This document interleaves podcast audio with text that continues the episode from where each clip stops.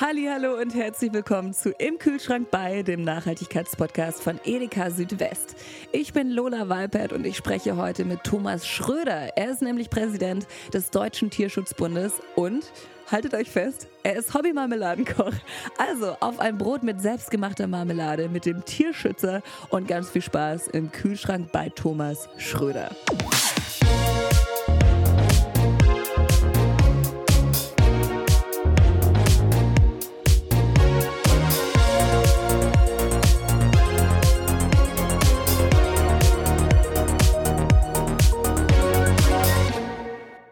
Wir haben hohen Besuch bei uns im Podcast. Thomas Schröder, Präsident des Deutschen Tierschutzbundes. Einen wunderschönen guten Morgen. Hallo Lola, guten Morgen. Ich freue mich unfassbar, dass du heute hier bist, weil deine Position ist schon spannend. Du als Mensch bist unfassbar spannend. Deswegen, ich möchte dich natürlich ausquetschen wie so eine Ketchup-Dose und versuch's jetzt einfach mal bestens. Du bist der deutsche Tierschützer und Präsident des Deutschen Tierschutzbundes. Jawohl, so das, ist es. Das ist Fakt und seit, zwar seit äh, 2011, soweit ich weiß, in der Rolle des Präsidenten, richtig? Genau, in der Rolle des Präsidenten seit 2011. Das ist ein Wahlamt, alle vier Jahre wird gewählt. Also ich habe es ein paar Mal jetzt geschafft, gewählt zu werden. Und davor war ich Bundesgeschäftsführer beim Tierschutzbund. Wahnsinn.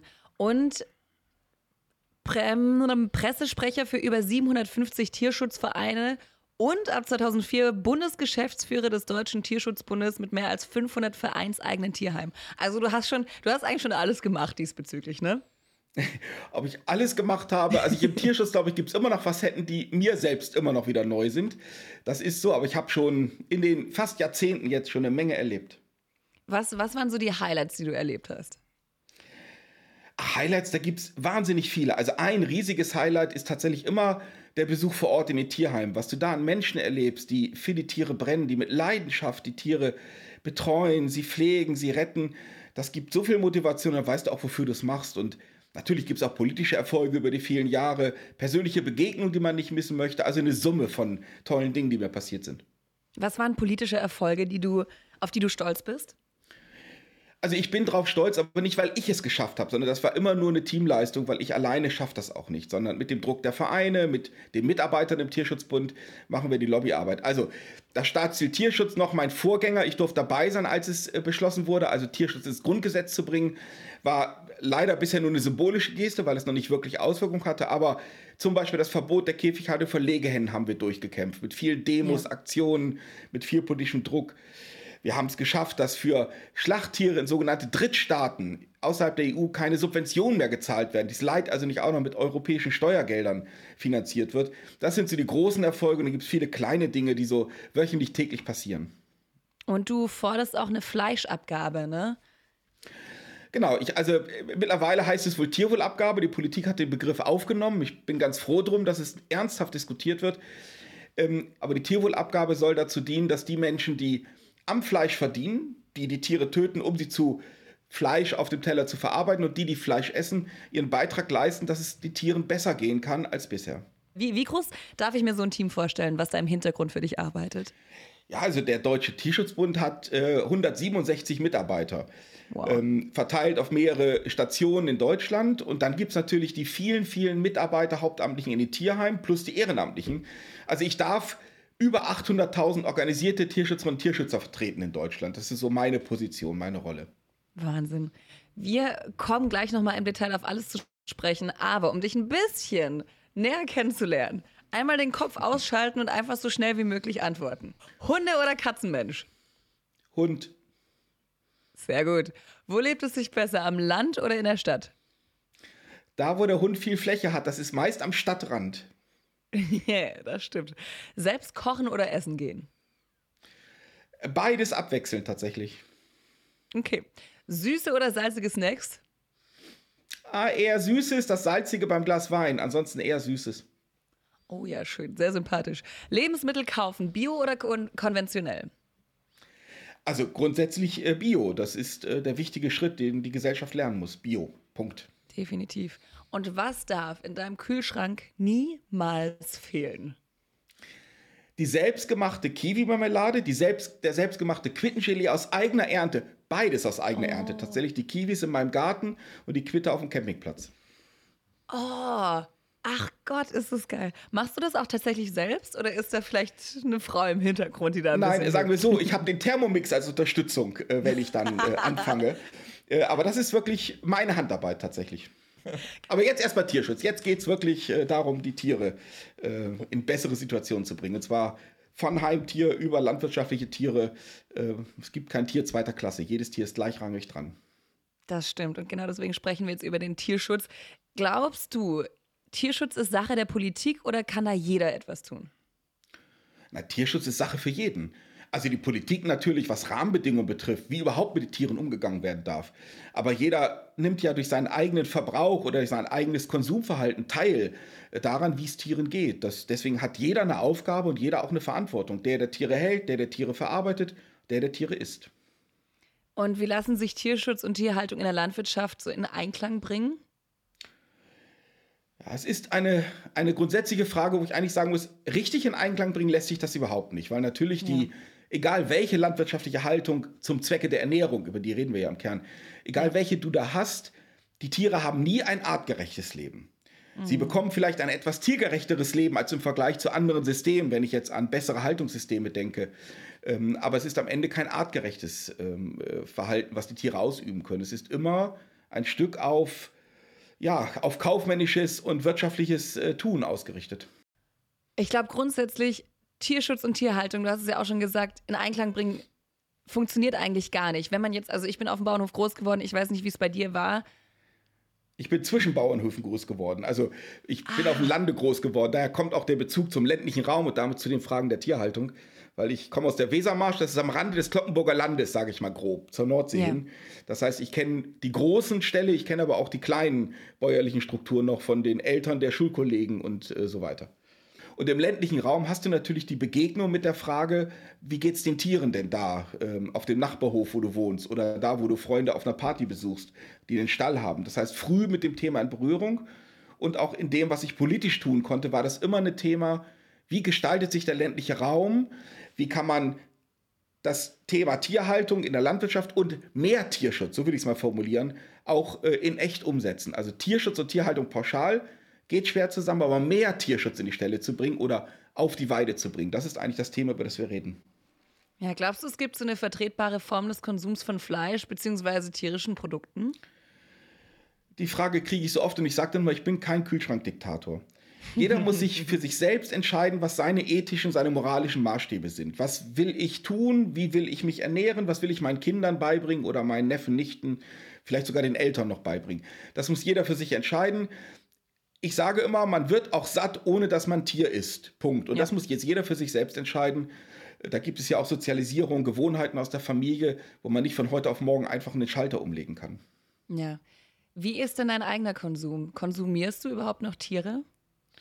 Tiere nicht. Also ich äh, muss gestehen, dass ich immer noch mal ein Stück Käse esse, weil ich bei veganem Käse noch nicht so richtig glücklich bin an der einen oder anderen Stelle. Oh nee, ähm, da gebe ich gerne noch ein paar Tipps. Da gibt es ja, mittlerweile richtig gute. Ich nehme Tipps entgegen, sehr gerne. Nein, also ich ähm, versuche schon zu sagen, dass es wäre auch komisch, wenn ich jetzt draußen predige und ähm, mich dann völlig ja. anders verhalte. Also da gilt der eigene ethische Maßstab, den muss man ansetzen. Nochmal, jeder muss das für sich entscheiden es fängt schon dabei an, dass man nicht jeden Tag Fleisch isst. Das hilft schon mal. Und wenn man das Stück für Stück anfängt, dann wird man irgendwann auch bei Null sein. Wie lange konsumierst du denn kein Fleisch mehr? Oh, das habe ich in Jahren, glaube ich, noch gar nicht gemessen. Ähm, also es war schon, bevor ich beim Tierschutzbund war. Mhm. Also das sind ja jetzt schon über 20 Jahre. Also ich könnte es jetzt gar nicht mehr. Es gab kein Ereignis. Es gab nicht den Tag, an dem ich, das war so schlimm, jetzt will ich nicht mehr. Ja. Also ich habe als Jugendlicher, als Kind Fleisch gegessen das ist auch etwas, wo du, wenn du aus dem ländlichen Raum kommst, auch irgendwie früher, ich war ja nun mal 70er, 80er Jahre Jugendlicher, ähm, mhm. das, da war das noch völlig normal, die Debatte auch eine völlig andere. Ja, das stimmt. Es war auch nie so im Fokus. Also mittlerweile ist es ja fast schon Trend, vegan zu sein. Gott sei Dank immer mehr Menschen verstehen, dass es kein Fleisch braucht, um zu überleben. Ja, ich meine, wir, wir reden jetzt hauptsächlich über Fleischverzehr. Es gibt ja auch andere Bereiche, wenn ich Tierversuchsfragen, Kosmetik, all die Fragen denke, gibt es da noch viel andere Fragen, wo es um Tierleid geht äh, in der Summe. Also ich habe immer gern eine ethische Klammer, die ich in den Raum reinrufe. Und die heißt da, darf erlaubt sein, was nicht verboten ist. Ja. Das ist so eine ethische Grundklammer, wo jeder sich einfach fragen muss, ich habe jetzt vielleicht Appetit, ich kann das für mich entscheiden, ich weiß vielleicht, wie das Tier gelebt hat und kann es für mich verantworten. Das ist eine eigene Entscheidung, die will ich keinem diktieren oder abnehmen, aber sich die Frage zu stellen, es ist nicht verboten, darf ich es dann trotzdem tun? Oder muss ich nicht trotzdem einen ethischen Maßstab ansetzen, um zu sagen, nee, ich tue es dann trotzdem nicht? Weil es mhm. ethisch, moralisch nicht dahin führt, wo ich eigentlich hin möchte. Ja. ja. Ich bin ja in dieser Zukunftskommission Landwirtschaft der Bundesregierung mit drin und da haben wir mittlerweile auch mit den sogenannten Tiernutzergruppen ähm, einheitlich festgestellt, dass pflanzliche Ernährung äh, genauso relevant, wenn nicht sogar noch wichtiger wird, auch aus Klimaschutzgründen, Umweltschutzgründen und dass Konsum und Produktion von tierischen Produkten gesenkt werden muss. Also es setzt sich was durch, aber es war, ich meine, in meiner Zeit Mitte der 80er war der äh, griechische Bauernsalat das, was du kriegen konntest, ähm, wenn du kein Fleisch wolltest. Ähm, mhm. Und dann war es fast schon zu Ende. Ähm, ja. Das hat sich echt geändert, da bin ich ganz froh drum. Ich glaube wirklich, dass dieses Denken, das ist eine Beilage, was die Pflanze betrifft, dass das vielfach noch da ist und ja. in vielen Küchen auch nicht gelernt wurde, anders zu kochen. Das ist auch eine, eine, eine Erziehungsfrage, die in den Schulen ja völlig weg ist. Hauswirtschaft blödes Thema, was früher so für Frauen abgetan wurde, aber das Thema an sich ist ja wirklich relevant, dass man Kindern oder jungen Erwachsenen früh beibringt, in welcher Form man sich wie ernähren kann. Was glaubst du, wie man das ändern kann? Glaubst du, das könnte vielleicht sogar, äh, das Ventil könnte die Schule sein, in der was anderes beigebracht wird? Muss das vom Elternhaus kommen? Muss da die Politik vielleicht ein bisschen mehr Aufklärung betreiben? Was glaubst du, was da helfen würde? Ja, man sagt immer schön, das ist multifaktoriell. Also alle, wir sind gerade eben beim Konsum schon dabei gewesen, da hat jeder seinen Teil zu bringen. Also die Kultusminister, ja. was die Schulpläne, Lehrpläne betrifft. Also jeder kann was tun und die Eltern genauso beim Einkauf den Kindern erzählen, was man da kauft, wofür man es kauft, warum man es kauft. Die Kinder können fragen, warum kaufst du die Eier und nicht andere Eier. Also ja. jeder kann seinen Teil leisten und wenn es nur Fragen sind, die zum Nachdenken anregen. Das stimmt. Man sagt ja auch immer, die Nachfrage bestimmt das Angebot. Aber ich glaube, bei Billigfleisch zum Beispiel, da darf das Angebot erst gar nicht mehr vorhanden sein. Also ich bin da, ja. ne, ich, ich finde, man soll grundsätzlich nicht verurteilen, aber wenn es um Billigfleisch geht, ich finde, das darf, da darf das Angebot einfach nicht mehr vorhanden sein, damit die Nachfrage erst gar nicht mehr darauf zurückgreifen darf. Ja, das ist aber auch eine massive Forderung, die wir immer wieder erheben und die ich persönlich auch immer nach vorne stelle. Also ich mache das immer gerne am Beispiel des Käfigeis deutlich. Ich ich weiß, dass ich vielleicht einen Shitstorm, Shitstorm jetzt ernte, wenn ich das so sage, aber ich glaube, dass wenn heute die Käfigeier noch im Regal stehen würden, also als Schalenei, würden mhm. immer noch viele dahin greifen, weil es immer im Handel in der Greifhöhe im, äh, lag. Ohne nachzudenken, ja. greift man die Zehnerpackung raus. Ich glaube, dadurch, dass der Handel entschieden hat, ich will die gar nicht mehr im Regal stehen haben, diese Eier. Dadurch ist eine immense Bewegung in Gang gekommen ja. dass die Eierproduzenten vielfach umgestellt haben auf Bodenhaltung und idealerweise auf Freilandhaltung. Ja. Und ich glaube, das Auslisten im Handel ist einst einer der Schlüssel, auch wenn ich immer sage, ich bin kein Diktator, aber ein Stück ohne Basisdemokratie, sondern mit einer Entscheidung des Handels, das Produkt habe ich einfach nicht mehr drin, weil es nicht ethisch sauber ist, aus Klimaschutzgründen, aus Umweltschutzgründen, aus Tierschutzgründen, was auch immer. Das ist schon ein wichtiger Schlüssel. Ähm, deswegen ist schon so Angebot bestimmt Nachfrage glaube ich, in dem Bereich die richtige Philosophie. Nicht nur Nachfrage, bestimmtes Angebot. Ja, das stimmt. Definitiv. Glaubst du, man kann mit dem Kauf von Bioprodukten in gewisser Weise schon was bewirken oder sollte, sollte da noch mehr durchgegriffen werden? Natürlich bewirkt jeder, der Bioprodukte kauft, schon was damit, weil äh, das bioökologischer Landbau ein System ist, das dann aber neben dem Tierschutz eben auch Umweltschutz, Klimaschutzaspekte ein, einbindet. Ich muss nur deutlich sagen, Bio alleine, wenn man aus Tierschutzgründen äh, umstellen will, ist Bio alleine nicht das Siegel, das man braucht. Also bei Fleisch, natürlich geht es den Tieren besser als in einer klassischen, gesetzlichen, konventionellen Haltung. Ja. Aber Tierschutz ist nicht Fokus bei den Bios. Da haben wir noch viel zu tun. Äh, aber es ist natürlich trotzdem richtig zu sagen, wenn dann Bio, weil ein ganzes System gefördert werden muss, das insgesamt für uns für die Zukunft wichtiger ist. Das stimmt. Und wie stehst du zu Fleischalternativen hinsichtlich des Tierschutzes? Naja, also das sind, die Frage ist, was für Alternativen. Also, wenn ich jetzt mal ähm, einen großen Anbieter nehme, die ja. verarbeiten Ei, aber das sind dann immer noch Eier, wo ich frage, wo kommen die eigentlich her, die ihr da drin mhm. habt? Sind das jetzt welche ohne Küken töten oder was für Eier habt ihr da verarbeitet? Also ich muss trotzdem noch hingucken. Wir haben auch an vielen Stellen natürlich die Frage von welche Produkte werden da wie ergänzt. Da ist auch so ein bisschen der Beipackzettel zu lesen, was man da, was man da kauft. Also das Beste ist, sich selbst das Gemüse zu kaufen, sich selbst die pflanzliche Ernährung auf den Teller zu holen und selber zu kochen. Das ist immer noch die, die transparenteste Variante, wenn man wirklich wissen will, was drin ist im Essen. Ja, das stimmt. Wir haben ja noch Systemfragen insgesamt. Selbst wenn, wenn äh, die Hälfte der Bevölkerung plötzlich vegan wäre, hätten wir immer noch Millionen Tiere in den Ställen. Also mhm. wir haben immer noch weiter den Kampf zu führen, äh, bis wir irgendwann mal dabei sind, dass kein Tier mehr für den Menschen äh, leiden muss und äh, vielleicht in besserer Haltung ist. Zumindest das wäre der wichtige Schritt, dass den Tieren mehr Platz, äh, mehr gegönnt wird, was man vielleicht tiergerechter nennen kann.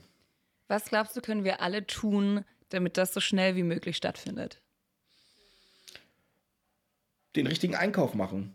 Also natürlich, ich hatte gerade eben Nachfrage schon Angebot, wir haben es ja gerade diskutiert. Ja. Natürlich, wenn an der Ladenkasse plötzlich bestimmte Produkte nicht mehr auf dem Kassenbon stattfinden, dann wird der Handel irgendwann sagen, da brauche ich es auch nicht mehr im Regal. Also ja. man kann schon mitbestimmen, aber der Verbraucher alleine wird es nicht machen können. Er darf auch nicht missbraucht werden, äh, mangelndes Ordnungsrecht zu korrigieren durch seinen Einkauf. Es braucht dann schon Rahmenbedingungen, was die Vorgaben für Tierhaltung betrifft, um überhaupt ein System zu haben, bei dem ich sagen kann, wenn ich denn Fleisch essen will, ich bin sicher, das Gesetz bietet ausreichend Schutz für die Tiere. Das tut es im Moment überhaupt nicht. Und was können Verbraucherinnen und Verbraucher tun, um sich aktiv für den Tierschutz einzusetzen? Sie können natürlich Mitglied werden im Deutschen Tierschutzbund, Punkt. Mhm. Sie können durch Spenden unsere Arbeit unterstützen, Punkt. Das sind zwei wichtige Schritte. Ja. Oder sich selber im Tierschutz engagieren. Und da gibt es vor Ort ganz viele Vereine, äh, nicht nur beim Deutschen Tierschutzbund, da gibt es auch andere Tierschutzvereine, je nachdem, welchen Themenschwerpunkt man hat ähm, kann man sich engagieren und, wir hatten es ja schon ein paar Mal, selber sein eigenes Verhalten täglich hinterfragen und zu sagen, was kaufe ich da ein? Gut, mir schmeckt das, aber ich will dann darauf achten, dass es dann nicht auch noch zu Missständen führt, wenn ich an Tierhaltung denke. Also wechsle ich vielleicht die Produkte und ähm, steige um und steige sogar weg vom Fleisch. Das muss jeder dann für sich entscheiden. Ja, du hast eben auch schon gesagt, es geht um das Konsumverhalten natürlich obviously bei Fleischkonsum, aber eben auch bei Produkten wie zum Beispiel Schminke.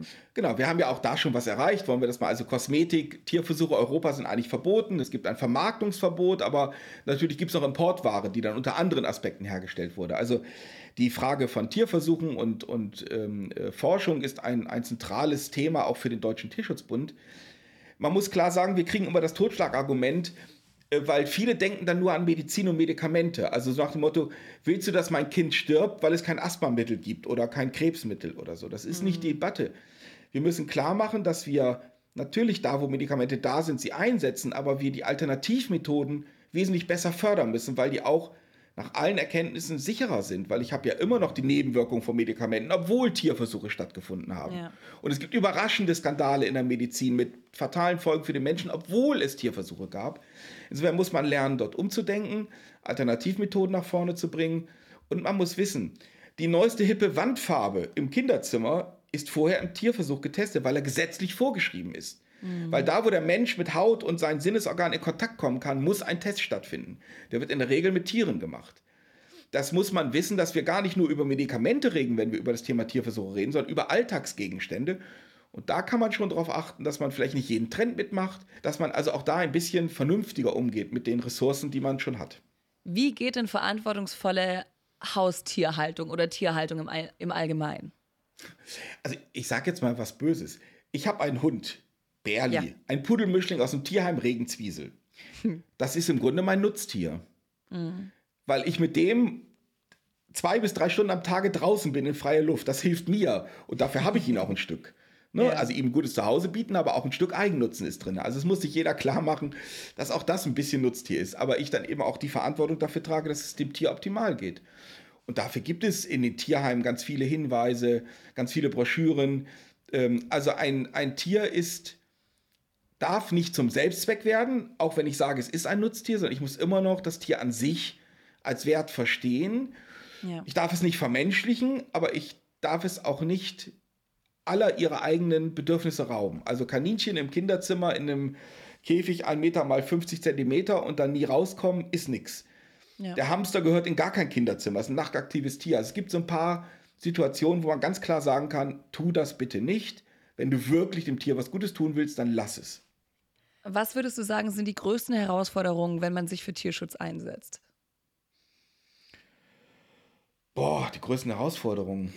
Also, du brauchst langen Atem. Wir hatten das ja schon ein paar Mal. Du musst äh, wirklich äh, Geduld haben. Du musst Mut haben. Du musst Konfliktfreude haben. Die brauchst du im Tierschutz. Mhm. Und du brauchst Respekt für Mensch und Tier. Also wenn du den Menschen begegnest, mit denen du auch vielleicht Veränderungen durchführen willst, dann kannst du mit denen auch nur Veränderungen durchführen, wenn du sie erstmal respektvoll annimmst. Ja. Wenn sie Tiere nicht gut halten, ist das natürlich zu verurteilen. Aber ich muss trotzdem fragen, wie kann es dazu kommen? Was ist der Beweggrund gewesen? Und wenn ich den Beweggrund kenne, kann ich vielleicht helfen, diesen Weg zu verlassen. Ja. Und welche Aufgabe übernimmt der Tierschutzbund dabei im Allgemeinen? Also Aufklärung und Beratung. Aufklärung, was passiert da eigentlich? Und dann die Menschen, die was verändern wollen, zu beraten, was wäre dann der erste, zweite, dritte Schritt, äh, dass man es besser machen kann. Das ist so unsere Aufgabe.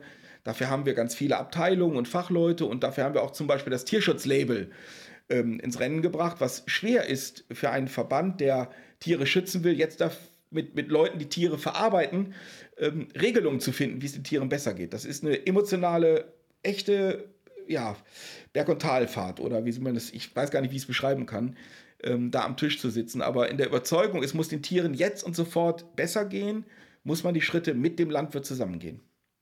Okay. Und äh, was würdest du sagen, rückblickend hat der Tierschutzbund schon alles Großartiges erreicht, um auch mal das Positive zu sehen und nicht nur wie die Medien oft äh, das Negative zu berichten? Ich sag mal frech, allein dieser Podcast ist ja schon ein Erfolg, weil das Thema sich durch alle Medien immer mehr durchsetzt, dass überhaupt darüber ja. gesprochen wird. Was ist Tierschutz? Worum geht es im Tierschutz? Was passiert da eigentlich alles? Mit dem Staatsziel Tierschutz im Grundgesetz 2002, äh, nach einem jahrzehntelangen Kampf, den mein Vorgänger mit seinen Mitstreitern noch geführt hat, ich habe es quasi geerntet, wenn man das so will, übernommen, mhm. ist ja auch eine Grundaussage moralischer Art gefallen. Da sind noch nicht alle Gesetze nach ausgerichtet, aber es ist eine Plattform, mit der wir neu diskutieren konnten in der Gesellschaft, worum es eigentlich geht. Ähm, das sind schon große Erfolge. Ich sage nochmal, das Verbot von Subventionen für Schlachttiertransporte nach Beirut, also in Drittländer aus EU-Sicht gesehen, ist ein Riesenerfolg. Die Käfighaltung von Legehennen ist ein Riesenerfolg. Wir haben immer mehr Landwirte, die auch uns anfragen, wie soll ich denn Stall bauen aus Tierschutzsicht, wenn ich denn Tiere halte, weil es mein Geschäft ist, mein Familieneinkommen ist. Ähm, was soll ich denn tun? Das sind alles die Erfolge rückblickend, die, glaube ich, zeigen, dass es sich lohnt zu kämpfen. Ja. Und ich glaube, wenn man, wenn man anschaut, wie die Medien berichten, merkt man auch die letzten Jahre und Jahrzehnte eine immer größere Aufmerksamkeit auf dieses Thema, auf die Grundfragen des Systems, gerade bei Tieren in der Landwirtschaft. Oh ja.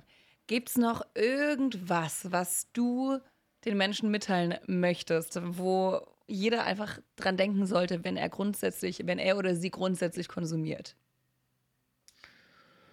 Informieren, informieren, informieren und dann entscheiden. Jeder für sich in seiner eigenen Hoheit mit seinen eigenen Maßstäben. Aber nicht blind einkaufen gehen, nicht ja. ohne Bewusstsein einkaufen gehen und sich klar entscheiden mit einer Information, die ich habe. Mit dem Produkt ist Folgendes verbunden, das kann ich für mich verantworten und das kann ich nicht verantworten. Dies Informieren, Informieren, Informieren ist, glaube ich, eine der wichtigsten Botschaften. Und dann natürlich fragt mal im örtlichen Tierschutzverein, beim Deutschen Tierschutzbund, was kann ich noch so alles tun, wo kann ich mithelfen. Und da gibt es schon in den Tierheimen ganz viele äh, gesuchte Gassigeher, Katzenstreichler und Spender, die es geben muss. Und es gibt es auch bei vielen Aktivitäten vor Ort, Aufklärungen mit Infoständen in der Stadt, wo man helfen kann. Also es gibt eine Menge, was man tun kann. Thomas, dem ist nicht mehr hinzuzufügen. ich habe noch eine Frage. Was wird zukünftig? Oh, jetzt kommt's. Die letzte Frage ist meist die schlimmste. Ja. Ich habe sie aber eigentlich fast schon redundant, ich habe sie dir schon mal gestellt. Was wird zukünftig niemals in deinem Kühlschrank fehlen? Die selbstgemachte Kiwi-Marmelade und die selbstgemachte Quittenchili aus eigener Ernte. Ja, das wird tatsächlich, glaube ich, nie fehlen. Ich hätte kaum also, mit dieser Antwort gerechnet. Ja, ich weiß, ich gebe noch eins hinterher. Und was ich auch immer gerne mache, ist das Obst, das man nicht mehr essen mag dann ja. doch noch ganz schnell mit Gelierzucker zur Konfitüre verarbeiten. Es gibt da wildeste Mischungen äh, von Restobst, was ich dann zusammenwerfe. Oi, wir haben, wir haben ja einen Konfitüre, äh, ich sag mal. Süßes. Süß, Süßes ist einfach super. Thomas, es war mir eine riesengroße Freude, mit dir zu sprechen. Ich hätte noch äh, Stunden gefühlt weitersprechen können, weil es so, so spannend ist. Vielen, vielen Dank für deine kostbare Zeit. Es war mir eine, eine riesengroße Freude und eine Ehre. Und danke, dass du den Job machst, den du machst, mit so vielen wunderbaren Menschen im Hintergrund und dass wir alle zusammen die Welt ein Stückchen besser machen können. Vielen Dank, Lola, dass du das Thema jetzt so, so nimmst. Und ich sage mal, ich, ich sage danke dafür, dass ich diesen Job machen darf. Dafür setzen mich ja andere in das Amt und dann darf ich mit dieser ganzen Kraft äh, das Ganze tun. Also das kann ich nur, weil andere mich lassen. Und dafür danke ich allen herzlich. Ja, oh, ist das schön. Danke, danke, danke, danke, Gut. danke dir. Das war echt, das war, das war richtig schön. Es war richtig, richtig spannend und richtig äh, einfach sehr, sehr, sehr belehrend, aber in einem guten, auf eine gute Art und Weise.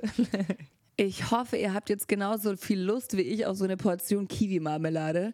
Und falls ihr übrigens mehr über die Folge oder den Podcast allgemein wissen wollt, dann schaut gerne auf unserer Website vorbei, abonniert und folgt uns auch gerne auf Spotify, auf Instagram, auf, ist mir egal, einfach überall.